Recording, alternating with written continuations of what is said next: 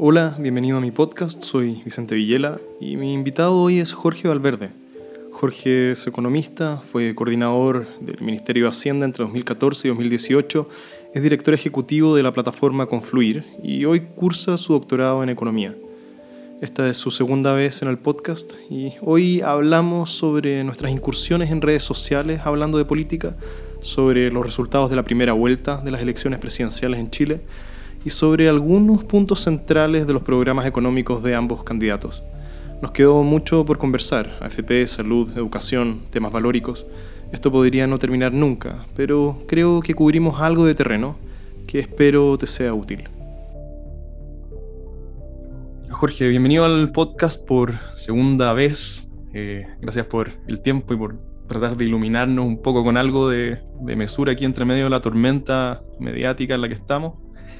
Em, bueno, ya hay hartas cosas de las que podemos hablar hoy, de las que quiero que toquemos, pero déjame contarte antes una experiencia que tuve en los últimos días en Instagram, a ver si tu, tu vida en redes sociales eh, se ha visto también afectada de una manera parecida.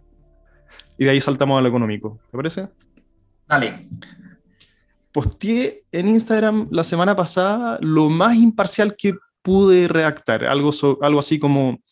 Em, en lugar de, ¿cierto?, acallar a posturas opuestas con caricaturas, tratemos de escuchar qué es lo que tiene por decir, si finalmente va a llegar el día siguiente a la segunda vuelta, ¿cierto? Y todos vamos a tener que seguir conviviendo entre nosotros. Y no es la mejor receta para una sociedad sana que, veamos a nuestros opositores políticos como fascistas o como comunistas totalitarios o, ¿cierto? el epíteto que sea que se use. Y no tengo idea por qué, nunca me había pasado. Mi Instagram es chico, esta cuestión explotó, ¿cierto? Al algoritmo le encantó y se lo mostró a miles y miles de personas y tiene, tiene casi 5.000 likes el post y, y, como 300 comentarios o algo así. Y bueno, recibí todo tipo de comentarios de los que tú que te movís en Twitter te podés imaginar el tipo de cosas que me llegaron. Pero uno de los más comunes o repetidos fue esto de que revise mis privilegios, ¿cierto? Que revise mis privilegios y mi comodidad, mi facilidad para hablar antes de ser un amarillo insoportable como fue. Eh, y yo a, muchos de esos comentarios les respondí, quizás no con el mayor tacto, les puse, Cast ganó en 44 de las 50 comunes más pobres de Chile. ¿Desde qué privilegios hablan ellos? Ahora aquí, este fue un error táctico, yo creo, ser tan, tan frontal. Y, y, lo que me dijeron, casi que sin excepción, te diría que sin excepción, por lo menos 20 personas o más, fue, hablan o, votaron cast todas estas personas porque no tienen educación. Y aquí yo cometí un segundo error táctico, que fue que les, dije, eh, es decir, si alguien tiene recursos y no vota como tú, es un fascista. Y si alguien no tiene recursos y no vota como tú, es porque no tiene educación, ¿cierto? O sea, eh, la conversación es imposible. Y aquí te podéis imaginar, la conversación ya se, se desvirtuó y yo me transformé en un cómplice del fascismo, ¿cierto? Cómplice de la persecución de mujeres y de minorías y ahí ya, ya, ya, ya me di cuenta que, que, Internet no es el mejor lugar para tener conversaciones centradas. ¿Cómo, no sé si esto hace eco con tu experiencia en Twitter o, o cómo, cómo, te ha sido a ti hablar de, de, política y economía en redes sociales. Yo, yo creo que, que, que, lo que hiciste, eh, bueno, primero, eh, eh, o sea, me, me, parece bien, me, me parece que en general eh, pese a que, que, las personas que tienen un juicio más equilibrado son minoría en redes sociales, creo que callar esos juicios más moderados también es, es, es un error. Y pese a que salga una horda de talibanes de lado y mm. lado mm. a, a, tratar de, de, de acallar con, con caricaturas eh, los planteamientos, creo que renunciar a dar esa discusión pública en los espacios que hoy día se dan, como son las redes sociales, creo que, que, que, no es positivo, porque al final del día uno le, le deja la, la, la, cancha a, a, los más gritones, y eso en la sociedad en general no... Las sociedades que vienen a punta de gritones no son las sociedades que avanzan. al final del día, como tú mm. decías, si Dios, tenemos que convivir. Eh, comparto completamente tu apreciación, además, eh, es un post que perfectamente yo, yo hubiese escrito eh, feliz, eh, mm. en el sentido de que, si bien hay que tener ciertos cuidados estadísticos, porque estuve mirando ahí eh, sigo algunos, algunos tuiteros que son bien buenos en temas de, de análisis de datos, eh, que hay que tener cuidado con, con, con la votación por comunas porque también vemos que las comunas pobres son las más densas, entonces si uno cuando hace solamente la correlación podría estar mirando eh, no solamente pobreza, sino densidad, entonces la, no, no, es simple decir que hay una causalidad de votos pobres hacia Kass y votos ricos hacia Boric, pero sí hay una, hay una correlación, y eso, eso es claro que, que un poco lo que tú decías, que eh, fue abrumador el, el, número de comunas donde gana Kass, que, que eran comunas más pobres. Entonces, e, ese es un primer, primer punto que, que me parece interesante mirar, eh, porque más allá de que uno pueda eh, corregir estas estadísticas en un análisis más profundo, hay cosas que son bien, bien claras, o sea, es cosa de mirar bio-bio. Bio-bio, una, una, una región con comunas que eran las comunas, yo diría, más de izquierda, donde el Partido Comunista, cuando no tenía voto en, en los principios de los 2000, sacaba votos. Lota, Arauco, son comunas donde ganó la derecha o, o puesto de otra forma, Boric y, y Proboste y Meo le, fue mal. Entonces, algo te dice de cómo evolucionó el electorado y algo te dice de que este electorado, eh, o mejor dicho, estas candidaturas, que supuestamente son las candidaturas de izquierda, que históricamente es quienes abogan por las clases más, eh, por, los más pobres, por, por la clase trabajadora, por el proletariado, eh, hoy día existe una desconexión de, de, esos, de esos partidos con, eh, con la gente que está en, en, en, regiones y en lugares que están alejados de, de, esto que yo llamo como el... Eh, alejados de, de, esta ola más eh, cosmopolita, como pudiese ser vivir en una gran capital, que, que, Santiago, están más alejados de, de, estas discusiones de, primer orden o, o, del mundo desarrollado, de, del cambio climático, de, la, la, la, libre migración de las personas, que, que parece mucho más de, mundo desarrollado, da la impresión de que en las regiones eh, esto no, es, no son discusiones de primer orden, que hay otras necesidades mm esas necesidades no están siendo cubiertas por los partidos que históricamente llegaban a ese público. Entonces, mm. eso, eso yo creo que eso es indiscutible. Eh, y de hecho, por, por, por, lo, por, el análisis que se hace, lo que se plantea es básicamente que, eh, el candidato de, de de Dignidad, Gabriel Boric, tendría que ir a mirar más esos espacios. O sea, por ejemplo, en el norte, fue brutal, o sea, hasta sin contar Atacama, que gana Proboste donde ella es senadora, pero desde, la, desde Arica hasta Coquimbo, que en Coquimbo gana Boric, pero desde Arica a Atacama, eh, la votación de, Boric sale tercero en todas, y, mm. y gana mayoritariamente, y, y París y gana Arrasa en Antofagasta. Después si nos vamos al sur, Maule, Ñuble, eh, la Araucanía, Arrasa, Cas. Entonces, ahí hay un tema que, que, que es bien importante porque es, es, fácil hacer este, este reduccionismo de, de, de hacer, de, de, decir, ok, el problema es que la gente no tiene educación. Yo creo que es una manera de facho pobrear, como se dice hoy día, eh, a las personas, de, de, decir, usted, usted no tiene el conocimiento, la inteligencia suficiente para votar. Y a mí me parece que, que, es justamente lo contrario, es que, el, que sus necesidades, con, que pueden ser necesidades mucho más eh, básicas, coloquiales del día a día, no son capaces, no son abordadas por quienes debiesen abordarla, o, o por, o por esta, eh, para, hacerlo en simple, por esta izquierda que en teoría es, llegaba a esos pueblos. O sea, en, en, el, en el norte, en las regiones que nombré, y, en, y mm. también en, en, parte, en gran parte del sur, la izquierda y el centro izquierdo eran muy fuertes hace, hace, hace un par de años, o puede ser una década, eh, hoy día vemos que, que, perdieron esa base electoral. Y eso, y ahí hay algo que, que, que es más profundo, que, es necesario analizar, y que yo creo que en eso están hoy día las candidaturas también, viendo cómo, cómo se, se, vuelve a conectar con esas personas. Esto tiene que ver con, con esto de que es difícil ¿cierto? No va a ser una prioridad para ti que se use el lenguaje inclusivo en políticas públicas cuando el alumbrado de, de, tu calle no, no, funciona, ¿cierto?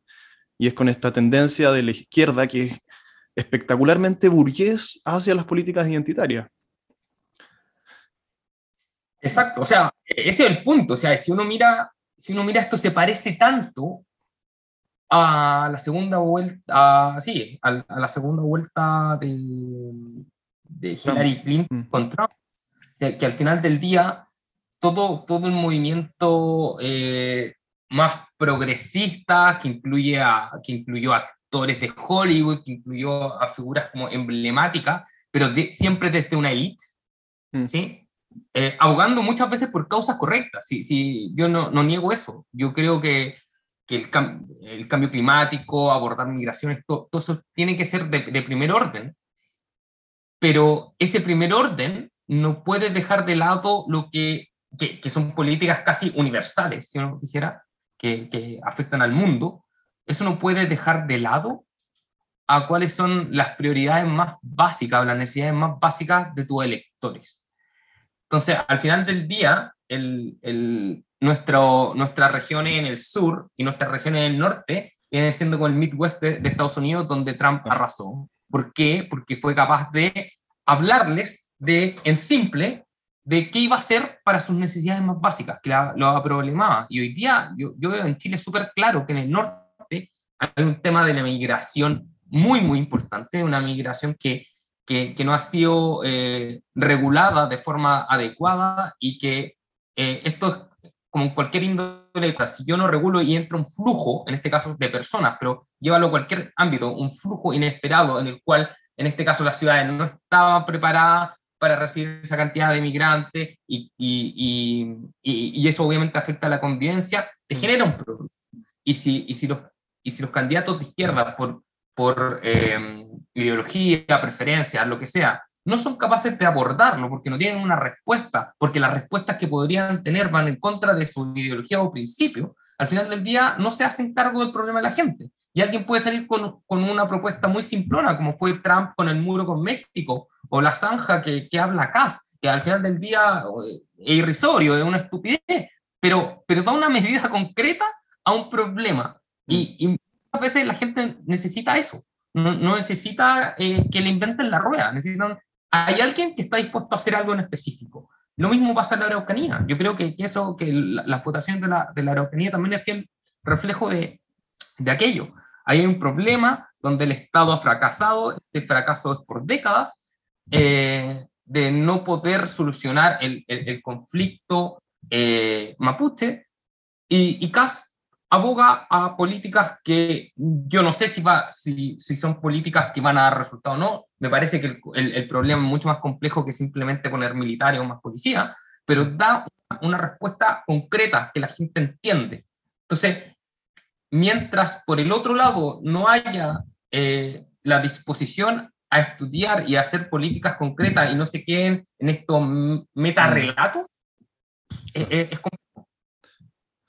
los problemas, estos problemas parecen no tener solución, ¿cierto? O sea, ambos aquí extremos del, del, país, norte y sur, parecen presentar problemas que no van a verse mitigados por... O sea, qué, qué difícil. Harari dice que la migración solo va a incrementar en los próximos años, que el problema migratorio se vienen olas y tsunamis cada vez más, más grandes. Algo, algo que mencionaste que me, que me parece que obliga a la izquierda a estar eh, eh, envuelta en un discurso más ambiguo es esto de verse un poco secuestrada por el octubrismo y por los partidos más radicales y no poder em, de alguna manera traicionarlos. Ahora, ojalá los traicionaran, ¿cierto? Y mientras que en el otro lado, la derecha o, tiene esto de que se puede permitir, no sé si estoy en lo correcto aquí, pero que parece poder permitirse mantenerse más cercano a lo que ha sido, eh, ahora, ojalá ambos migraran hacia el centro, pero eh, ¿hay ahí una dificultad particular a la izquierda en desentenderse de su extremo que la derecha no tiene tanto? ¿Te, parece que es así? Eh, yo, yo, creo que, que, das en el punto exacto. el punto exacto en el, en el cual yo creo que hoy día está la, la discusión o dónde, dónde está el nudo en ambos lados. Por el lado de la derecha, todos se cuadraron, eh, yo, yo, creo, en términos de partidos, creo que todos los partidos se cuadraron relativamente rápido de lado y lado. Eh, el problema que tiene por el lado de la izquierda Boric es que efectivamente eh, reconocido eh, policymaker del mundo de la centro izquierda le dijeron en reiteradas ocasiones que su programa no era viable. Mm. Eh, y esa inviabilidad del programa es una restricción para que personas del mundo progresista voten por él. Y él se abrió a eh, revisar eso sumando personas a su equipo. Ahí hay, había una controversia también porque lo que armó fue este consejo que, como nace al menos, hoy día, hoy día no sabemos si eso va, va a evolucionar a, otra cosa, pero nace como un consejo consultivo asesor externo académico. De hecho, tenía la, la palabra académico. Entonces, mm. eh, donde hay personas que yo, yo diría la mayoría son connotados eh, economistas, ex policymaker, que, que, merecen todo mi respeto y creo que, que saben de lo que, de, lo que hablan, pero el problema es que no te sirve un consejo que sea solamente consultivo y no resolutivo. O sea, al final del día, si van a simplemente opinar y no les van a hacer caso, no, no va a moderar el, programa. Y, no es que el programa necesite ser moderado porque sí, porque yo lo digo porque mis preferencias son más hacia la centro izquierda que la izquierda, sino que tiene que ser moderado para que sea viable, porque mm. es inviable por dos factores. Es inviable por el contexto económico en el que estamos, no da, simplemente no da. No, más allá que, que pretende en los números ser responsable con los déficits fiscales eh, y con la deuda, eh, el Excel aguanta mucho. Y si uno mira, el, para que eso cuadre, tienen un, supuesto de recaudación que es muy alto y que con los niveles de crecimiento que se prevén para los próximos años no va a dar en ningún caso.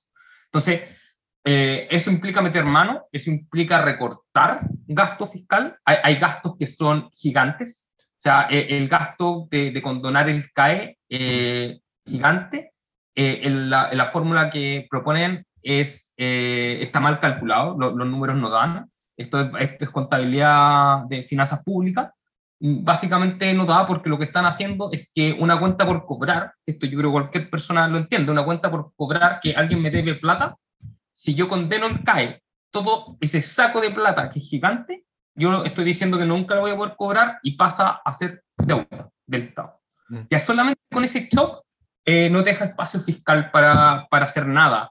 Eh, y, y, lo que hay detrás, em, o cómo lo justifican, es esta reforma tributaria que va a recaudar 8 puntos, mm. eh, pensado. No, impensado. O sea, piensa que esto es simple. La reforma de Bachelet fue la reforma más grande, junto con la reforma que hizo Elwin, el 90-91, 91, eh, de recaudar tres puntos del PIB, que, que es bastante, eh, que es una meta grande.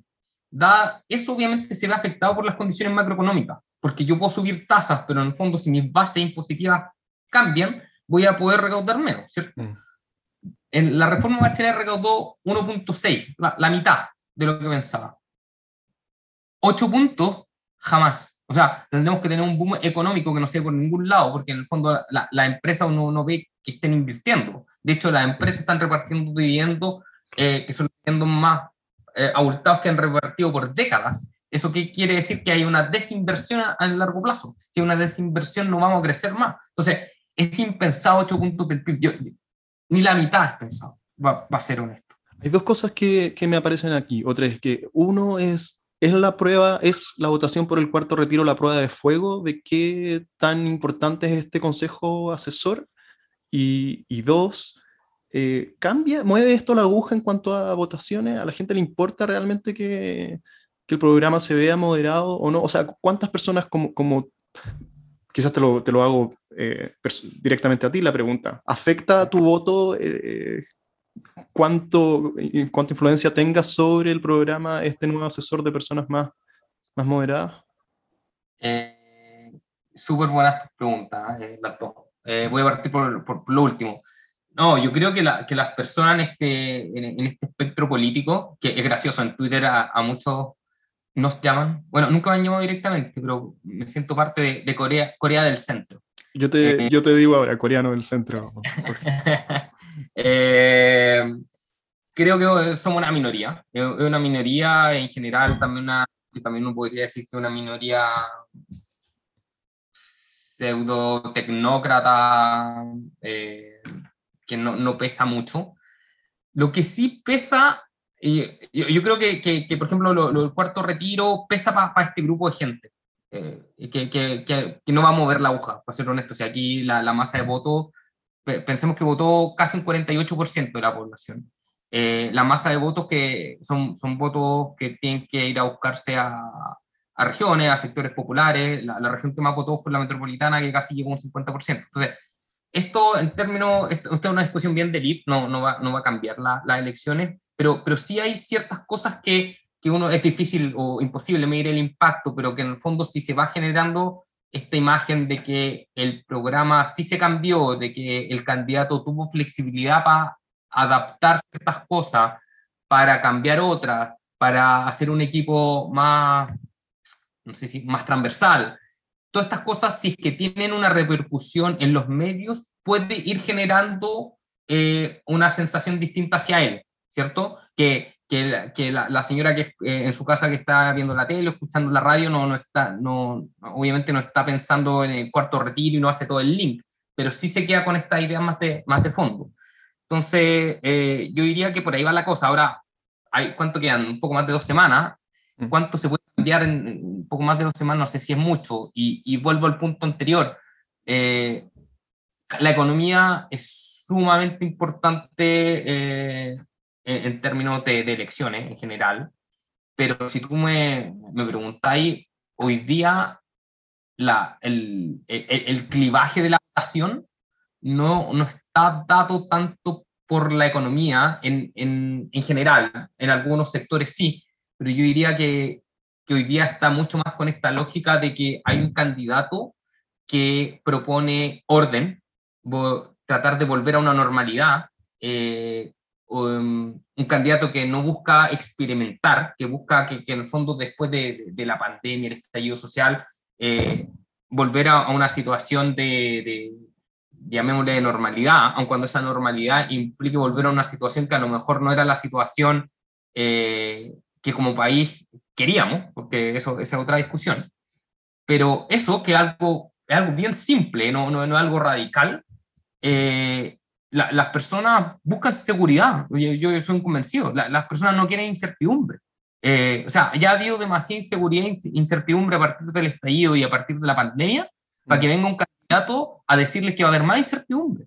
Entonces, es, es un relato súper simple eh, y que, y que lo, lo, tangibiliza en cosas bien puntuales, como lo que ya he mencionado, las migraciones del norte, el problema en la Araucanía, cosas, eh, los problemas de en torno, los desmanes en torno a, Plaza Italia, eh, cómo se viene afectado el comercio, cosas bien tangibles eh, y por el otro lado, em, cuando me parece que, que, obviamente en términos de, de, ideas, aun cuando yo no las comparta, es un proyecto mucho más elaborado, o sea, sin lugar a dudas, el, el, de, el de Boric tiene una visión del mundo que es mucho más amplia, mucho más de, de avanzada, diría yo.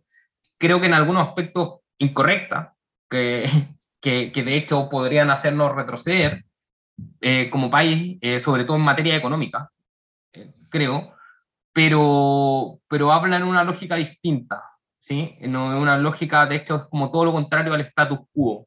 Eh, y, hay, y hay un grupo importante de personas que están en eso, o sea, sabiendo, incluso personas sabiendo de los posibles efectos negativos, personas que dicen, prefiero pasar, correr el riesgo que volver al escenario que teníamos pre-estallido, que al final del día era una, una, una, una bomba de tiempo.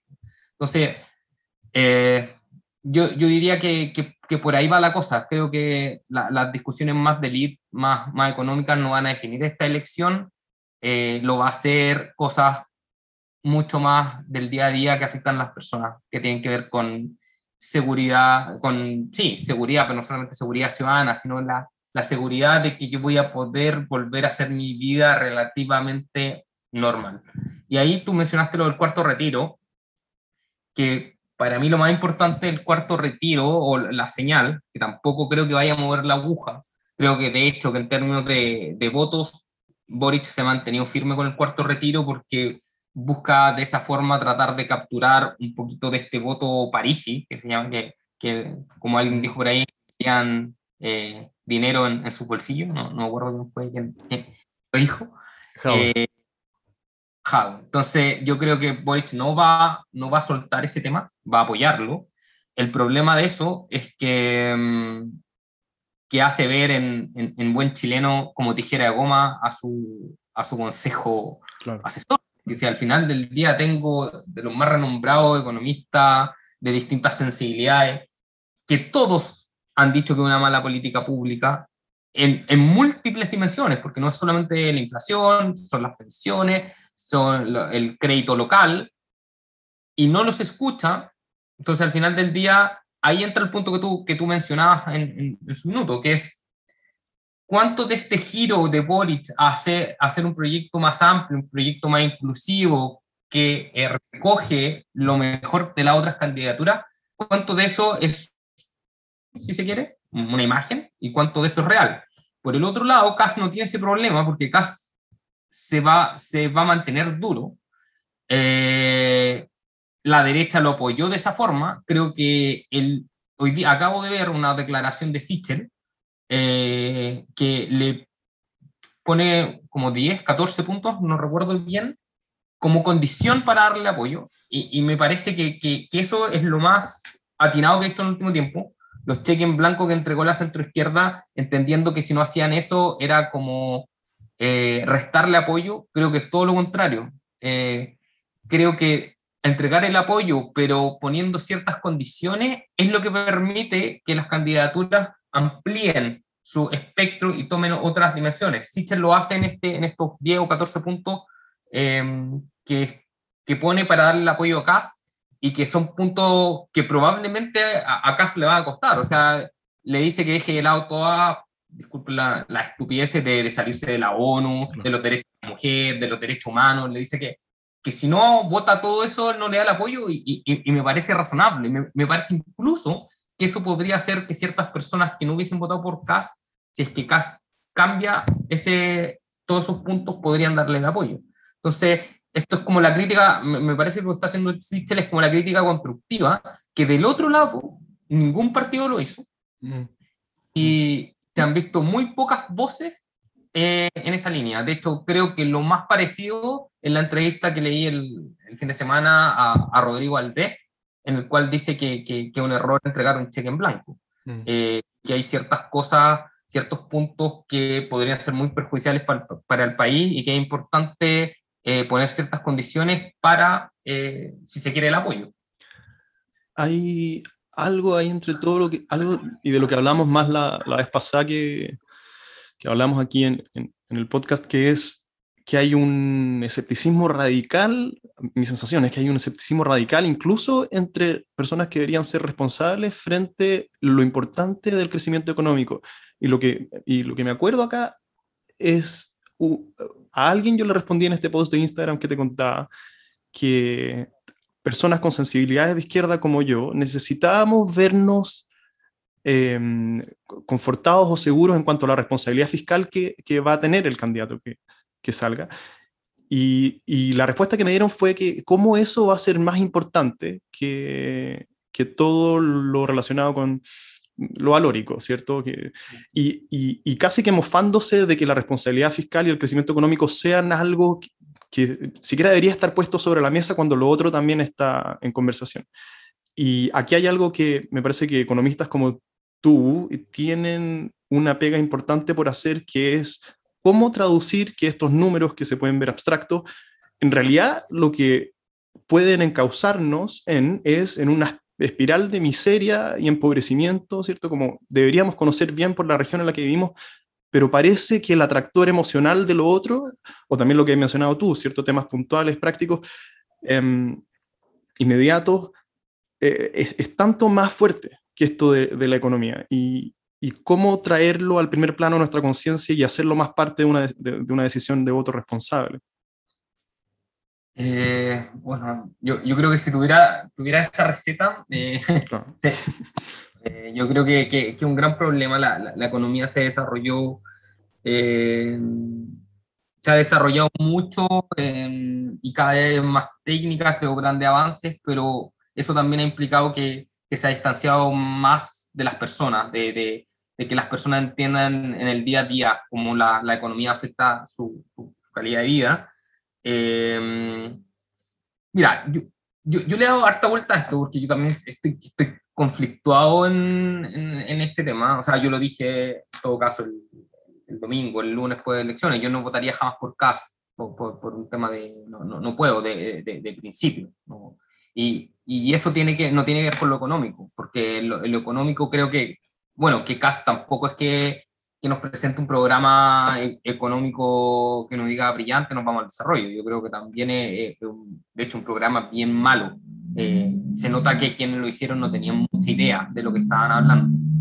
Eh, pero que, que, me, personalmente, ¿qué, me pasa? Que esto, esto que tú planteas es que hay dos dimensiones y está la, eh, he leído por ahí, está esta dimensión como de, de, de primera línea o derechos fundamentales, de derechos humanos fundamentales, y donde está la libertad de, de expresión, y, y, ahí aparecen todos estos puntos que, que del, del, programa de CAS que, que, te podían retener por cinco días si es que por, por político, no, no, sé cómo estaba parafraseado, pero en el fondo eran cosas que eran aberración, que era de verdad.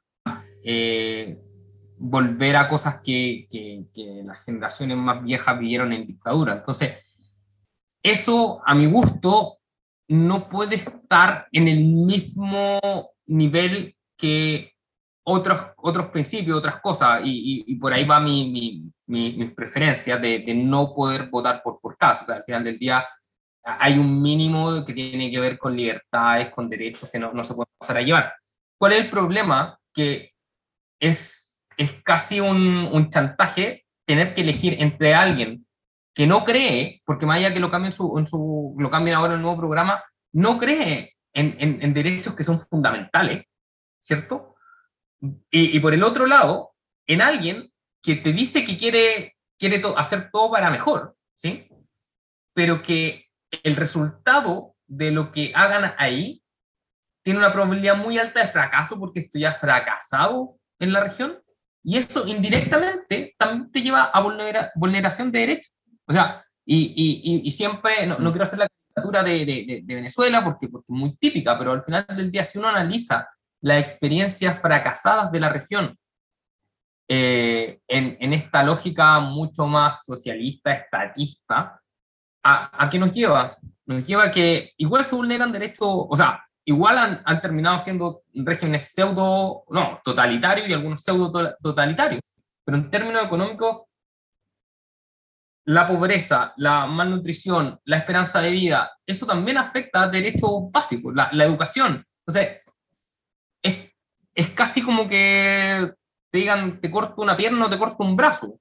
O, y, entonces, por ahí, por ahí yo creo que, que esto, que, que, que, es la complejidad y lo que yo espero es que, mm, no sé, eh, ambos candidatos entiendan primero que no son mayoría, o sea, hoy día nadie es mayoría, votó menos de la mitad del padrón y nadie, y el que más sacó, sacó casi un 28% de los votos.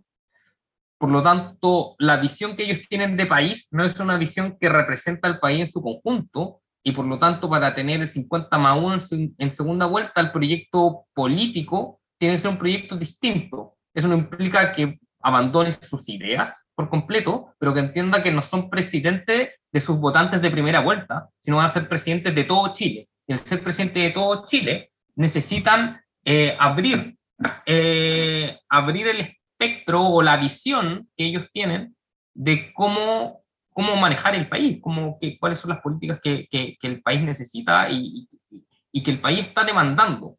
Y ahí nuevamente, eh, entre tres regiones se lleva la, la, mayor cantidad de la población, que es básicamente región metropolitana, Valparaíso y, y Biobío. Pero es importante escuchar, porque esa es la democracia, a, a, a, minorías, que en el fondo son regiones que tienen poblaciones mucho más pequeñas, 200.000, 400.000 habitantes, y que, eh, y que los resultados, al menos a mí me, me, me, parecieron bastante, no me lo esperaba, o sea, no me esperaba, para ser honesto, la, las votaciones de París y en el norte, mm. eh, abrumador que fue en algunas regiones del sur CAS. Eso te dice algo y creo que, que uno tiene que ser capaz en esto de caminar y mascar chicle. ¿Y qué significa eso? Que pensando en los desafíos futuros del país y tratando de, de construir instituciones que aborden esos problemas, uno tiene que ser capaz de llegar a la gente en, su, en sus problemas cotidianos, y eso no es regalar plata, porque eso es lo que han tratado de hacer los, los políticos este último tiempo.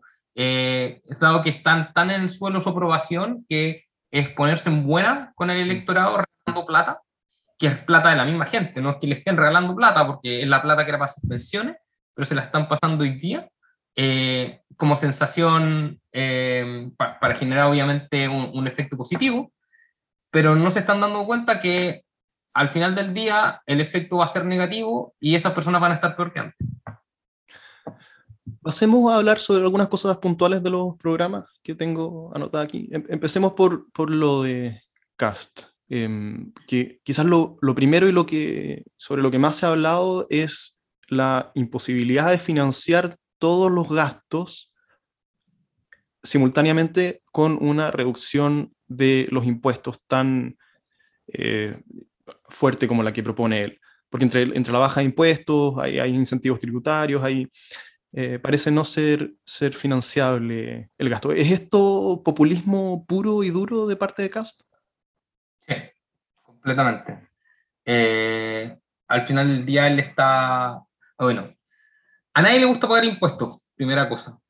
Eh, entonces, si a ti te dicen, oye, yo te voy a dar lo mismo, porque voy a mantener relativamente estable el gasto público, pero voy a tener que pagar menos, parece interesante, pero, todas esas propuestas simplistas, uno, mientras más simple parece, uno, tiene que hacerle más doble clic porque algo hay. Entonces, lo que una propuesta como esa, lo que hace básicamente hacer explotar la deuda porque con, si mantiene, ni siquiera se aumenta, si se mantiene el nivel de gasto público, que yo veo que es muy difícil que, que se reduzca, quizá algunas partidas que son transitorias relacionadas al COVID se podrían disminuir, pero el resto no, hay por dónde. Mm. Eh, eh, ese, ese gasto con una menor recaudación va a ser simplemente eh, deuda. él plantea que, que, eso lo podría financiar con un mayor crecimiento, si no me equivoco, proponía un que iban a crecer, íbamos a crecer un 6, un 7%, eh, lo cual es, irrisorio también. O sea, e, esas elasticidades no, no, no existen. Eh, es cierto, el crecimiento es un motor importante para la recaudación. ¿Por qué? Porque te aumenta la base sobre lo que yo recaudo. Pero la, la, la, la literatura es bien clara, decir, eh, bien clara en mostrar que estos efectos de, de disminución de, de, impuestos, de disminución de las tasas, no se van a compensar con, con, con crecimiento y menos las tasas que propone. O sea, Chile, su, su PIB tendencial está en torno al 2%. Entonces, como plantear un crecimiento del 7%, por más que haya un, salto en un IMASEC de corto plazo, si es que él sale por, por motivo eh, más bien de expectativas, van a ser solamente hechos transitorios, en largo plazo. Eh, y ese es el gran desafío que tiene hoy día Chile, el crecimiento a largo plazo está estancado y, está muy bajo. Entonces, sí, yo diría sin lugar a duda que, que, eso es populismo y eso es una propuesta que es inviable, completamente inviable. Hay otro punto sobre el que se habla harto que es esto de mm, que él propone eh, cobrar o, rebajar a 0% el impuesto a las utilidades reinvertidas en la empresa, junto con integrar el 100% del sistema tributario, lo que parece em, decirle al empresariado que no van a pagar nada de impuestos. Y, ¿ha, visto esto? Ya, la, no lo he visto en detalle, pero las dos cosas que tú planteas es básicamente volver a tener un food, que hoy día lo que existe es un food porque existe crédito, no el 100%, sino el 65% es crédito. Eh, entonces, si él, si él propone que no van a pagar utilidades, la utilidad, no van a pagar impuestos las utilidades reinvertidas, es volver al FUT, básicamente, eh, e integrar, integrar es volver a, a lo que teníamos pre-2015, que era completamente integrado, que fue todo lo contrario de lo que tratamos de hacer, yo estaba en el Ministerio de Hacienda en ese tiempo, Y me parece completamente eh, incorrecto. Y esto por, por dos razones. Eh, la primera razón es que al nivel de desarrollo que tiene Chile hoy día, eh, la carga tributaria todavía parece, em, parece no estar acorde a nuestro nivel. Si uno revisa qué nivel tenían los países OCDE cuando tenían nuestro PIB per cápita, tenían un nivel mayor de, de, ratio de impuestos, cuánto se recaudaba respecto al PIB. Eso en, en primer lugar. Segundo, cómo se recauda en Chile también es bien distinto a cómo se recauda en los países OECD, y ahí hay un problema, que es lo que hace que nuestro sistema sea bien poco progresivo, porque el 40% es IVA. En los países OECD eso es un 20% aproximadamente. Entonces, el IVA es regresivo, ¿por qué? Porque si bien el IVA es el mismo para cualquier persona, pues las personas de menores ingresos consumen todo su ingreso, porque su ingreso es muy bajo, entonces están en un nivel de, llamémoslo, de subsistencia, consumen todo, versus las personas de mayor ingreso que pueden ahorrar, y al ahorrar, en el fondo no lo consumen, generan obviamente un retorno sobre ese ahorro, y por lo tanto evaden, eh, de buena forma obviamente, pero evaden el problema, eh, en el fondo el, el, impuesto, el, el IVA.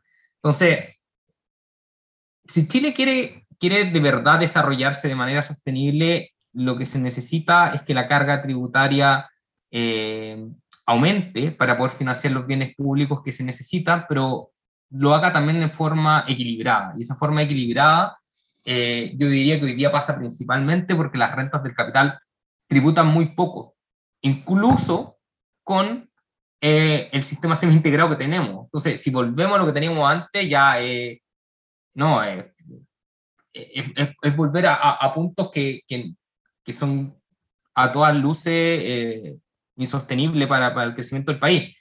Eso, ojo, porque no quiere decir, y esta es la típica comparación, la tasa, la, la tasa de primera categoría en Chile es alta, eh, eh, comparada con los OSD, un 27.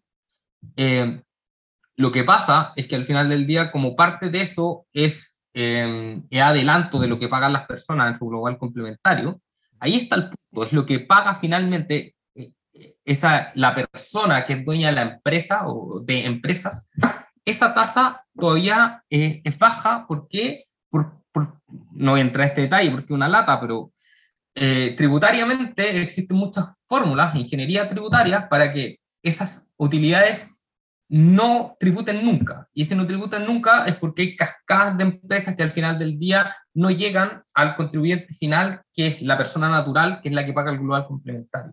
Ahí hay una brecha muy importante. Y la otra brecha que, también me parece importante es el número de personas que pagan impuesto a la renta. Eh, en Chile, el impuesto a la renta solamente lo paga el 20% más rico. Eh, en países OECD, no he mirado la estadística últimamente, pero seguro es más de la mitad, yo, mucho más de la mitad, yo diría. Ahora, ese, ese es un movimiento que nadie quiere hacer, ¿cierto? Extender el tramo que paga impuestos abajo. nadie se va a arriesgar a proponer eso no, nadie lo quiere hacer. Y, bueno, ese es también uno de los grandes problemas y mis críticas a, a, la izquierda eh, que ha planteado los impuestos como letra chica, siendo que los impuestos es parte de la responsabilidad de, de ser ciudadano, de, vivir en sociedad, en comunidad. Em, y, y, plantear esta lógica de, de, la letra chica lo que hace más difícil hace más difícil avanzar a sistemas más progresivos. Porque, ojo, uno podría pensar incluso en, en impuestos negativos, que, terminan siendo subsidio a la renta, pero, te, pero eso a mí me parece que, que es factible si uno tuviese una, una, escalera mucho más pareja y no saltos tan drásticos, como que tengo un 80% que no paga y después un 20% que paga, versus que podría tener un 50% que paga con tasa a lo mejor muy baja en los primeros tramos y a lo mejor 30% más pobre o el 20% más pobre puedo tener eh, un impuesto negativo que termina siendo un subsidio. Eh, pero sí, eh, está, en esta lógica en la que, que, no, no, ha metido el... Yo, yo, creo que ha sido muy pernicioso esta mezcla del octubrismo más eh, la pandemia, nos metió en una espiral que, que como llamarían en Twitter, esto sí se, es neoliberal. al final del día es, eh, yo quiero mi 10% ahora, y es mm. como yo, Maca ahora, o mi cuarto de libra, ¿cierto? Quiero mi, mi cuarto de libra eso ahora, eh, es mi plata eh, los impuestos en letra chica. Eh, si queremos ser una sociedad más, más desarrollada, más, más, equitativa, creo que, que, ese no es el camino. Otra cosa que dice el programa de CAST es bajar el IVA de un 19 a un 17%. ¿Qué, qué significa esto para la economía y qué, por qué es algo bueno o malo? Yo no, no sabría qué decir sobre esto. Uy, yo tampoco a, a, a priori por un lado, veo algo positivo, que es lo que te dije. Eh, el IVA en Chile explica mucho de la recaudación y, y, y, y, es relativamente alto si uno lo compara con, con, países desarrollados. Bueno, muchos de los países desarrollados tienen IVA diferenciado, que eso también es algo que se podría explorar. Es, es difícil de aplicar, da pa, se da para evasión, pero uno pudiese pensar en, en un IVA diferenciado para pa ciertos productos de, de primera necesidad, eh, mm. comida, medicamentos eh, yo a esa posibilidad no me cierro. Tiene problemas, eh, como te digo, de, de, de evasión. Eh, y, parecería a todas luces que podría afectar positivamente a, las personas que más lo necesitan, que gastan la mayor parte de su ingreso en ese tipo de, bienes. El problema que tiene es que, dado el sistema tributario chileno, el IVA es nuestro sostén de finanzas públicas. Hmm de dos puntos es mucha plata. Y eso nos generaría en el corto plazo un déficit efectivo eh, gigante, que no sé cómo se, porque es el problema, si alguien me dice, ok, le, le, quito dos puntos y cómo lo compenso, pero no veo compensación. Compensar dos puntos del IVA es, habría que meterle mano a muchos otros impuestos para compensarlo. Entonces, perdemos eficiencia en la captura de los ingresos. Eh, creo que pensar en un IVA diferenciado a lo mejor no sería una, una, mala, una mala opción. Bueno, él dice que va a echar a no sé cuánto, 50.000, 30.000 empleados públicos para recortar. Parece que va, va, a tener que quedarse solo en el gobierno para poder compensar tanto recorte. Oye, hay otra cosa, lo último de Cast y luego tengo algunas no, cosas anotadas aquí del, del programa de Boric hay otra cosa que hace mucho ruido en su programa y que es eh, muy reminiscente de Trump y de Bolsonaro, que es esto de, de, salirse de la ONU y de la OIT y desentenderse de, de, tratados de libre comercio. O en realidad no sé si eso en particular, pero, pero entiendo que si tú eres un, un, un pescado grande en el mundo, un pescado gordo, quizás esto no es tan alocado, pero entiendo, mi sensación es que Chile es un país chico, ¿cierto? Y necesitamos tratados de libre comercio y a la ONU y a la OIT y la globalización y que no podemos darnos el lujo de aislarnos del mundo y que incluso decirlo es terriblemente irresponsable. ¿Cómo, cómo ves tú esto y, qué relación o qué impacto puede tener en la economía? Comparto completamente tu, visión. Al final del día, que nos salga si bien Chile siempre ha sido un, un, un país referente en ciertas materias, eh, con muy buena diplomacia y creo buena representación en organismos internacionales, más allá es un país relevante. Y creo que, que eso tenemos un problema de creernos más de lo que somos, eh, entonces no es que vamos a mover ninguna aguja por salir, como puede ser Estados Unidos o Brasil. Eh, pero más allá de eso, eh, es una estupidez. O sea, creo que, y, y eso uno lo, lo, puede ver en todos los países que son relativamente pequeños como Chile, es que son países que ganan de abrirse al mundo, ganan del de libre comercio, ganan de, eh, de la, las cooperaciones internacionales con los, con los, distintos organismos. Entonces, eh, un país chico como Chile, si quiere tratar de vivir en autarquía, eh, eh, una firma, eh, firmar un contrato para irnos al despeñadero. O sea, eso a lo mejor lo, lo, puede darse ese lujo, igual con efectos negativos Estados Unidos y, y, Brasil, pero Chile en ningún caso. Hay una, hay una, algo que me impacta siempre es un poco la liviandad con que todas estas cosas son afirmadas por parte de ambos lados, ¿cierto? Como si no, como si no fuese a pasar nada, con una suerte de convicción que a mí me gustaría tener en cualquier... No creo en nada tan firmemente como ellos parecen creer en lo que creen. Es que, es que ¿sabes cuál es el punto ahí? Y esto es, muy típico de los populistas, ya sea de izquierda o derecha, que tratan de reducir el, los problemas al mínimo, eh, descartan las complejidades y los efectos colaterales que pueden haber, y, en el caso particular de, de, las relaciones internacionales, al final del día lo que hacen es buscar un chivo expiatorio. O sea, al final de, ¿por, ¿por, qué? Porque lo que dicen en el caso de Trump y, Cass lo que trata de hacer un poco de replicar eso es, mira, los problemas que tenemos nosotros son por culpa de estos organismos internacionales que nos dicen qué hacer, pero nosotros mm. sabemos qué hacer. nadie, como, nadie mejor que nosotros sabemos qué hacer. Mm. Entonces nos salimos de esto porque ya no les tenemos por qué hacer caso.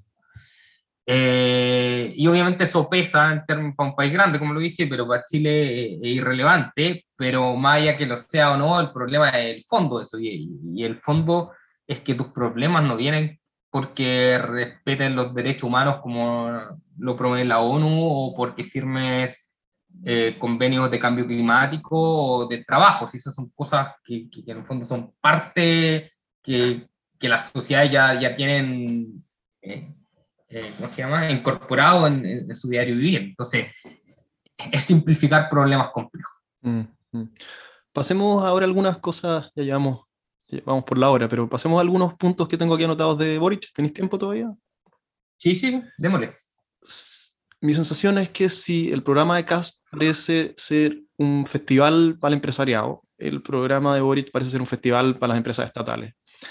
Y no solo estatales, sino que también propone crear empresas municipales y anoté aquí el listado de todos los rubros en los que propone abrir empresas estatales y municipales laboratorios, farmacias, inmobiliarias, bancas, ferreterías, electricidad, construcción, fibra óptica, servicio de internet, saneamiento de agua, diarios, minería, fundiciones, fibra óptica, transporte, radios y televisión, entre otros.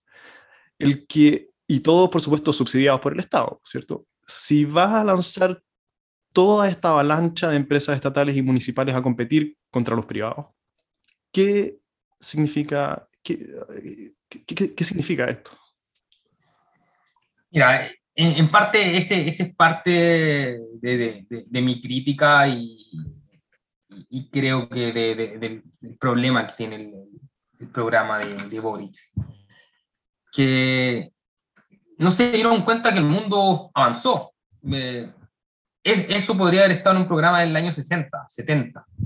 Eh, hoy día los países desarrollados ya, no están en esta dicotomía eh, Estado-mercado. Eh, entiende que se necesitan ambos en distintos roles, roles complementarios, pero creer que los problemas que tiene la sociedad en ámbito económico se solucionan básicamente porque digo, creo una empresa que se dedica, se dedica a producir martillo, es no entender cómo funciona el sistema económico. Y, y, ya la evidencia ha sido bastante abrumadora para siquiera entrar en, en ese análisis, pero a ver, en simple, eh, porque lo que hay detrás de eso quieren eliminar la lógica subsidiaria, si al final del día tienen un, rollo con esta lógica subsidiaria que, que, está en la Constitución, que expertos lo que te plantean es que el problema no es, no es el principio subsidiario, sino es cómo se aplicó en Chile, que son cosas muy distintas, en el cual no permitías que el Estado entrara en ciertos eh, actividades productivas en las que sí podría haber entrado, que me parece que, que, ahí hay un problema en la lectura del rol subsidiario, pero llevarlo al otro extremo de que todo el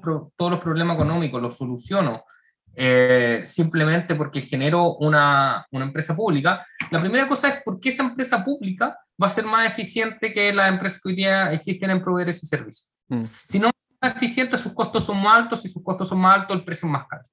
Eso afecta a todas las personas, primera cosa, así súper en simple.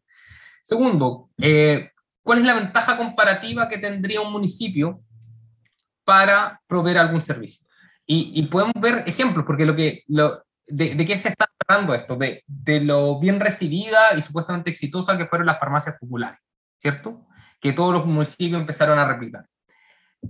No sé si hoy día o ayer salió en un periódico nacional que, eh, que hay un que Howard tiene un tema de unos cheques protestados y que esos cheques fueron cheques que puso para eh, pagar deudas de la farmacia pública. Mm. El día que te dice eso, ok, las personas pudieron tener eh, remedio más barato un par de años, pero no sostenible en el largo plazo si es que esa farmacia popular no era capaz de eh, operar pagando al menos sus costos. Y por lo que parece, por las deudas que hay, es que no lo son. ¿Por qué si en la farmacia, que básicamente era comprar más barato eh, a la central de abastecimiento de, medicamentos y después venderlo sin ese markup eh, al mercado, si no pudieron hacer eso, que uno pudiese pensar que es relativamente fácil, ¿por qué lo van a poder hacer en otros mercados. Porque ya está, eh, eh, se está discutiendo el tema del, del gas licuado, del, del gas, sí, sí. licuado, no, no recuerdo. Eh, uno dice, ¿cuál, sí, esto es simple, es cuál es la ventaja comparativa, cuáles son las competencias que un municipio tiene que va a hacer que esto lo haga más eficiente que quien hoy día lo hace, y eso permita que las personas accedan a esos bienes a un menor precio. Podemos, o sea, salvo Codelco, que es una empresa estatal de larga data, con capacidad instalada, con profesionales de primer nivel que saben hacer su negocio con, con yacimientos antiguos, pero que siguen operando, que, que genera utilidades, salvo eso, donde tú tienes las capacidades eh, instaladas que se, se generaron, eh, la otra empresas públicas, ¿qué otras empresas públicas uno puede decir que tienen utilidades que son eh, positivas y que en el fondo no, no, es que un año nos va bien y un año nos va mal, mm. yo diría que contados con los dedos. Y uno podría ir mucho más allá, podría pensar en ENAMI, Empresa Nacional de Minería, que es pequeña y mediana minería, que también debiese tener la ventaja comparativa, porque Chile, si hay algo que sabe hacer, es producir eh, cobre, extraer cobre y procesarlo. Si uno ve ENAMI, ENAMI tiene deudas, eh, tiene pérdida histórica. Mm. Y siempre tiene pérdida, y es pérdida tras pérdida. Entonces, eh, ¿qué hay detrás de eso? Sí, hay subsidio encubierto a los pequeños y medianos mineros, pero al final del día es ineficiencia y las ineficiencias las paga la gente y las paga la gente con mayores precios. Y parece en los municipios ser fuente de aún mayor ineficiencia, ¿no? Eh, sí, el problema que tienen los municipios además es que no tienen un control como el gobierno central, ojo ahí también con los temas de, de probidad, de corrupción, porque el gobierno mm. central tiene la Contraloría encima, que en el fondo está ahí mirando de que aquí no haya ninguna cosa eh, particularmente extraña o algo indebido no tienen a, la Contraloría eh, encima, tienen, tienen procesos de, desde la contratación de personal hasta la contratación de servicios, están mucho menos reglados que lo que hace el sector, el, gobierno central, mm. que tiene em, el servicio civil, que tiene Chile Compras, que en el fondo al final del día lo que eso da es la, la, la institucionalidad y los procedimientos para que todo esté en orden. Los mm. municipios no tienen eso. Hay algunos que sí adhieren a, a, a estos procesos para, para algunos tipos de contratación, pero ¿por qué vemos que los problemas de, de, la corrupción de la basura y todo esto nacen en municipios? Porque no está, ese, no está esa institucionalidad creada. Entonces, eh, más allá, si vemos sectores como la educación, en la que el gobierno central le pasa los recursos a los municipios para que los municipios, en el fondo, eh, usen esos recursos en los distintos colegios por, por la desmunicipalización, que, eh, por la municipalización, que cómo funciona, eh, que tenemos que hoyos gigantes de deuda educacional en los municipios. ¿Por qué? Porque la plata que llegaba para subvenciones de los colegios, como el municipio tenía otro hoyo, usaba esa plata de las subvenciones y la gastaba en pagar los sueldos, no sé, a, a otros funcionarios, a otras eh, reparticiones que, no, que tenían sueldo de pago. Entonces, yo creo que, sin lugar a dudas, que Chile tenga que avanzar hacia una descentralización, que esa descentralización pasa porque los gobiernos locales tengan las competencias y puedan administrar eh, un mayor número de cosas, pero paso a paso. O sea, esto no es la, la, carreta delante de los bueyes, no porque vayamos y les digamos, mira, aquí tiene plata, que su empresa, lo van a hacer mejor. Esto, estos son procesos largos y hoy día no parecen existir las competencias en los municipios para generar estas propuestas. Esto debería ser tan eh, sentido común que es difícil no oler eh, el aroma a favores políticos aquí que se están, que, es un guiño a, posibles funcionarios en todo tipo de cargos. Hay otra, hay otro punto, Jorge, eh, relacionado con este cuasi atentado a la empresa privada que tiene que ver con eh, cómo aumentan los costos para la empresa, con ¿cierto? el aumento en la cotización, el aumento del sueldo mínimo, la rebaja de horas, tengo que anotado dificultades en el despido, indemnización por despido sin tope de año, ¿cierto? la presencia de sindicatos en, en el directorio, entre otras cosas. Todo esto, evidentemente, encarece la producción de lo que sea, ¿cierto? Y disminuye el retorno a la inversión. Mm, y, esto no es una campaña del terror, ¿cierto? ¿Qué, es lo lógico a hacer con tu plata cuando yo no, ya no te renta donde está? Llevártela a otro lado. ¿cómo, qué, qué, impacto pueden tener? Esto, me parece que por esto eh, DASA dice que el programa de Boric es un espanta inversión, un espantapájaros de inversión, no sé cómo fue lo que dijo, pero ¿es esto así como, como veis tú esta parte del programa? Sí, lo, lo, dijo Das ahora, lo dijo en su minuto Cortázar, que fue ahí un, un intercambio en el CEP, si no con Grau. Y, y aquí no, no, no, olvidemos, creo que aquí todavía el programa es muy naif, eh, construido, yo creo que en buena parte por personas con poca, a, a, lo mejor con competencia económica, eso no lo pongo en duda, pero con poca falta de realidad, de, de, de, experiencia, a lo mejor mucho paper, ah, hay mucho de esto de, de la innovación, y, y, sí, es cierto, la, la, la, teoría económica no tiene dudas de que la innovación es el motor del crecimiento de los países, y eso ya está hiper mega documentado, pero, pero la, la innovación eh, no ocurre sola, ocurre eh, en un contexto, y ese contexto también obviamente necesita inversiones y esa para poder materializar todas estas innovaciones y las inversiones eh, son lo más cobarde que hay. O sea, el, si ven un poquito de riesgo, las inversiones escapan. Y creo que hay un problema importante en el, en el programa de, de, de, Boric al respecto. Eh, creo que los inversionistas, mucho, yo, yo diría que y es cosa de ver cómo está el, el, mercado local, el mercado de renta variable local, los inversionistas ya, ya escaparon eh, y, y, creo que, que, lo que hay que hacer es mostrar, y eso es lo que si yo fuera Boric trataría de hacer, es mostrar que las reglas del juego, si bien pueden cambiar y está bien que así sea, si no, no planteo algo distinto, pero tiene que ser en, en un, bajo un contexto armonioso y, razonable que permita también que eh, los privados puedan producir. Y, y, aquí yo no, no me compro que no se pueda hacer nada, pero no se puede hacer todo a la vez y ahí, ahí hay un problema. O sea, porque para todo lo que mencionaste van a tener un ejemplo. El, el tema de los directorios van a poner Alemania el tema de la hora, van a poner eh, cuánto era la hora, cuánto, no sé, vi por ahí el otro día que España, Holanda, no me acuerdo que otros países, como hace 40, 50 años, trabajaban ya las 40 horas. Entonces, siempre voy a poder encontrar ejemplos. El punto es entender el contexto donde partimos, y el contexto es 2022 prácticamente, tras un estallido social, tras una pandemia, donde yo lo que necesito nuevamente es certidumbre. Y esa certidumbre no implica que no vaya a hacer cambios, pero los cambios tienen que tratar de acotarse. Primero voy a hacer esto, esto y esto, y lo acoto ahí, y no dejar abierto que pueda después cambiar cualquier cosa o abrir el espectro de cambios. Eh, no, hacer, no puedo hacer todo a la vez. O sea, piensa que por un lado, la contratación eh, el, costo, el costo de contratación aumentaría por el cambio del sistema de pensiones, que eso, eh, sin lugar a duda, más allá de, cómo termine el sistema, mm. eh, va a de seguro un 6% extra como mínimo, llegar a un 18, incluso podría ser un 20. Entonces, ahí hay un costo extra. Si a eso le pongo un límite de horas, acorto ese límite de horas, eso va a implicar tener más turnos, eso también implica un, un costo extra.